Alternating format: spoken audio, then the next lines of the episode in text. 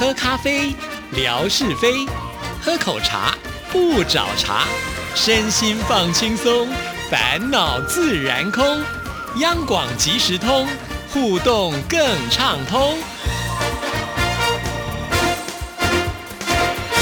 亲爱的听众朋友，大家好，欢迎收听今天的央广即时通，我是谭志毅。又到吓你一跳的时刻了，有请志平出场。志平你好，哎，大家好，我是夏志平。各位，我想请教大家，这个防疫期间呢，大家都这个吃些什么东西呢？呃，是不是跟志平一样，我大概胖了六七公斤有了吧？啊，六七公斤还好吧？感觉上，你之前不是减了十几公斤？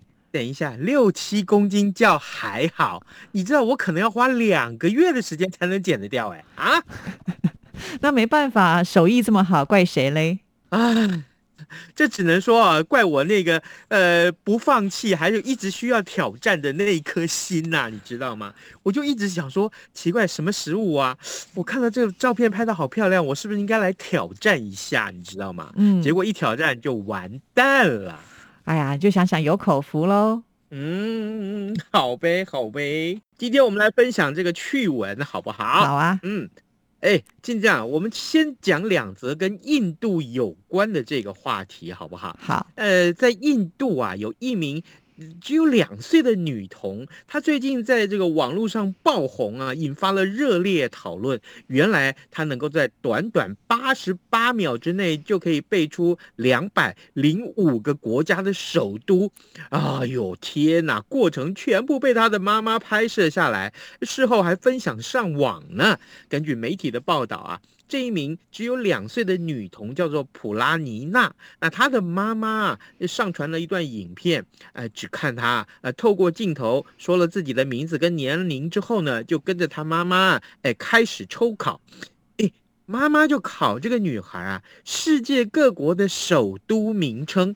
每当这个妈妈呀说出了国家的名字之后呢，哎，她的女儿就立刻说出这个国家的首都名称，而且时间不到一秒钟就可以反射性的回答，所以呢，八十八秒之内就背出两百零五个国家的首都。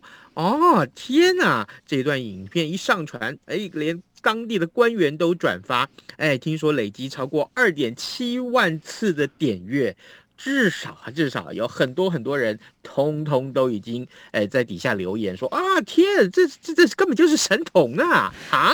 真的，我觉得在印度啊，因为人口多，真的会有一些奇奇怪怪的事情。这小朋友太厉害，才两岁而已。我讲，我两岁的时候可能话都说不清楚，更不要说是被什么任何的国家的首都了。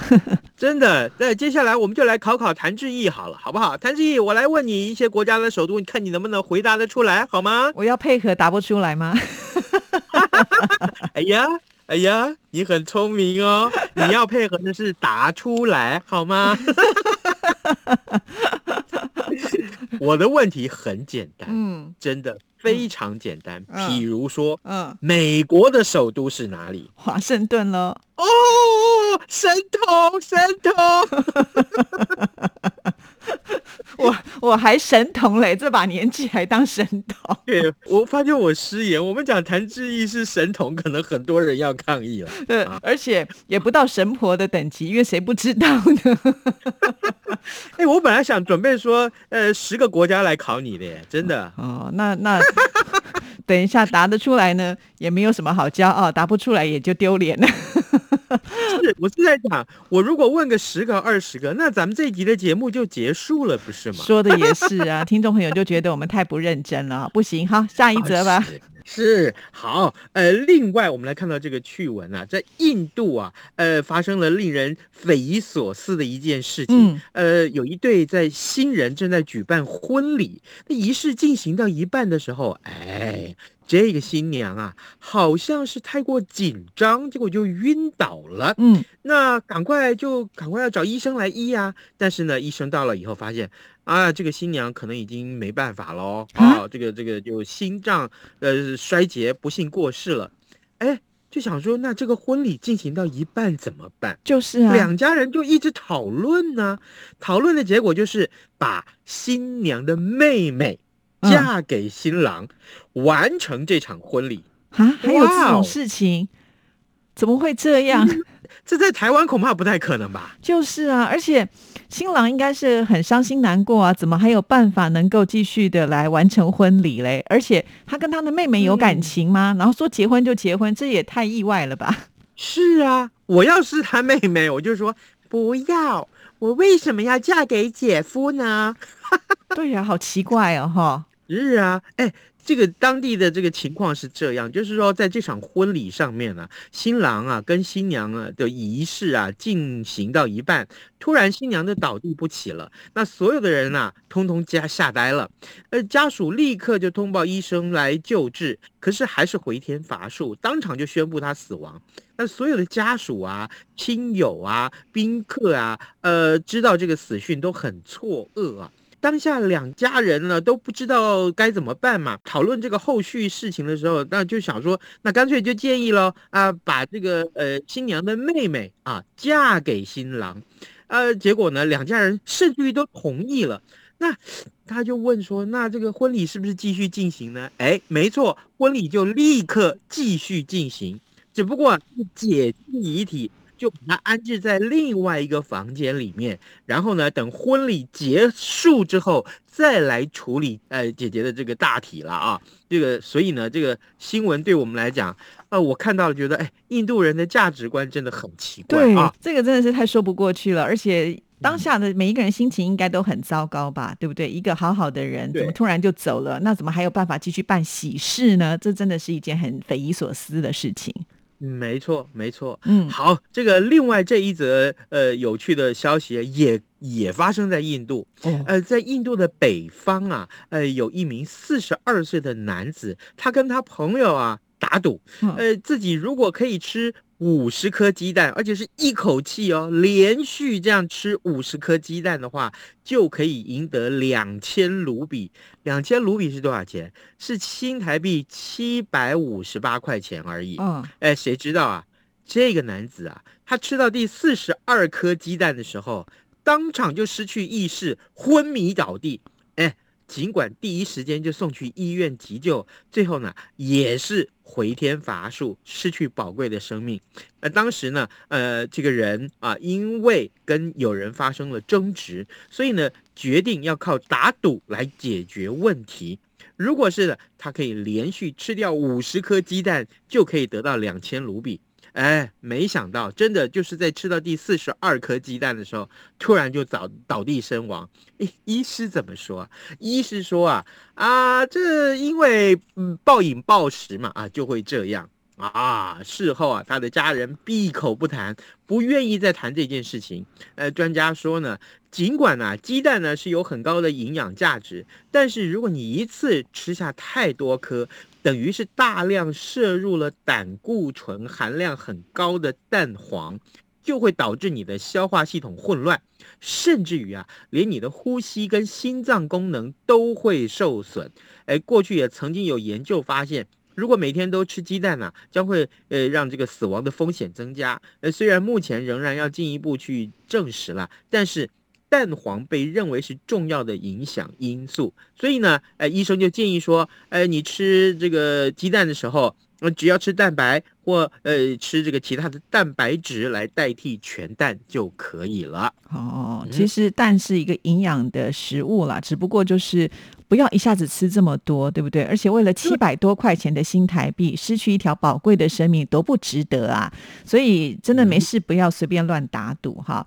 曾经在我们节目当中也介绍过啊，就是什么打赌啊，吃辣椒啦，吃盐巴啦，我都觉得这些人太疯狂了，因为没有什么比我们的这个身体健康来的更重要，对不对？而且因为打赌失去生命，太不划算了。没错，没错，哎。志毅啊，我们来打个赌好不好？不要，没事，跟你打什么赌？我打赌以后我再也不跟人打赌。我们这是绕口令吗？我还以为你要跟我说，我打赌我就马上要瘦几公斤下来。啊，这个对我来讲太难了。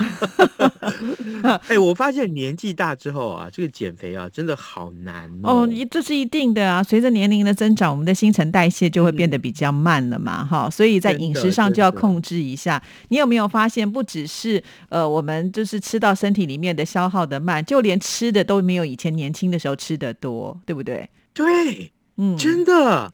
哎，我从前这个，不要讲年轻了，应该讲小时候了哈。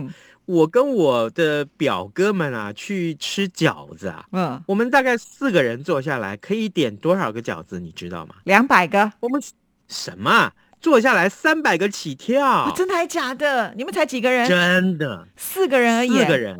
那不过我跟我弟弟还有两个表哥，我们都是都是大概国中啊，要不然就是呃这个国小。哇，就是那个年纪而已。那一个人要吃七十几个哎，至少。对呀。我开始同情你妈妈了，当时怎么养大你们的？真的呀，哎，我回想起来啊，四个人吃三百颗饺子，这这现在来讲真的是很离谱哎，好可怕哦！对，我要是现在可以吃个二十个饺子，我已经觉得了不起了。所以啊，所以这件事告诉我，夏志平从前的记录是四个人吃三百颗饺子啊。各位，哇，你能想象吗？还好现在不会这么的吃，不然薪水都不够吃。当然，不是应该这么想。幸好我儿子没有这么能吃啊。说的是哈，真的真的。嗯嗯，好，那接下来要告诉大家哪一个趣闻呢？接下来我们看看这个垃圾堆里头可以捡回什么东西呢？哎，英国有一名女性啊，参加这个呃古董路演这个节目的录制的时候，呃，意外发现自己三十年前从呃打算要处理的垃圾里面捡回的画作，这是英国知名的插画大师叫昆汀布雷克他的作品。粗估啊，这个从垃圾堆里面捡回来的这个画作，大概值一千五百英镑。这么随便一捡，就捡回了五万七千块钱新台币。哇！天哪！对，为什么这么好运哈，还可以捡回来这些这么有价值的画作？对呀，哎，这个呃，英国的这个媒体的报道就说，哎，捡到这个画作的女性啊，是他的粉丝，就是这个布雷克的粉丝。那三十年前呢，呃，当这个女生还是艺术系的学生的时候，暑假呢，又就到这个慈善机构去打工。嗯，那就在一堆要准备丢到的这个纸类当中，就发现了这幅画。而这个女子一眼就认出了是她喜欢的这个艺术家布雷克的作品，所以呢，就从纸堆里面取出来保留到现在。那艺术品拍卖的副总啊，呃，就从这个作品的笔墨线条跟人物的笑脸就确认了，哎，这就是这个知名画家的作品。那捡到这个画作的女子就说呀。哎，呃呃，这个布雷克先生啊，就是我最喜欢的艺术家。他也说，一个朋友曾经有机会访问布雷克，就是这个画家了，就请在画作上面签名吧。哎，就后来布雷克先生不但是在这个作品上面补上了签名，同时也向这个朋友说了，哎，为什么当初要画这幅画的背后的故事。哇！真的是非常非常的棒。对，不过我觉得这也要试货啊。如果在我们的面前，我们可能还是把它当做垃圾。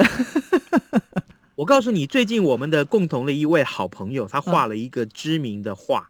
哦，这个好朋友叫 Taco，你知道吗？哦，是哦，他会画画，我都不知道哎。他最近画了一幅画，他把它抛在脸书上，要卖五百万。这幅画叫做《凤凰啄米图》，可是我看的怎么看啊？就觉得这个凤凰好像应该是一只鸡呀，就是一只小鸡嘛。